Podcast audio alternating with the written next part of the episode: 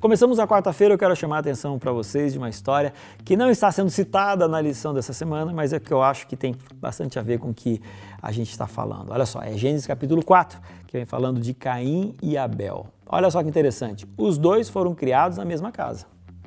Os dois foram criados com o mesmo pai e a mesma mãe, com os mesmos princípios.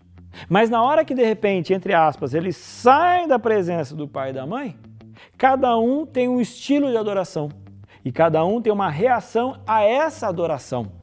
Então, eu quero chamar a sua atenção pelo seguinte: por quem que você foi educado? Que tipo de conhecimento chegou até você? Que igreja você fez parte? Agora a minha pergunta, como é que você está reagindo a tudo aquilo que você já escutou até o presente momento? Sabe? Estar exposto à mensagem de Deus é uma parte, porque a forma como eu reajo a ela é a outra parte. Então, não fique questionando a palavra de Deus. Não fique racionalizando a palavra de Deus. Se existe um assim diz o Senhor, claro, cumpra.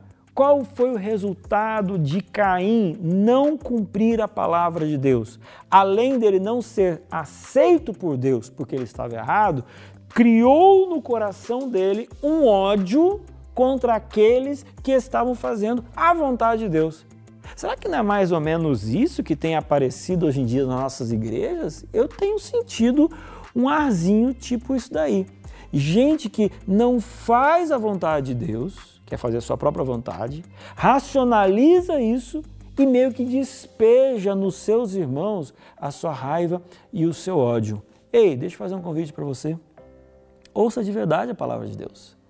Não fique tentando colocar, colocar na palavra aquilo que você pensa, mas transforme o que você pensa através do que a palavra pede. E assim, faça a vontade de Deus. E não simplesmente queira fazer a sua vontade e depois queira colocar no outro a sua frustração e o seu ódio. Ódio mata.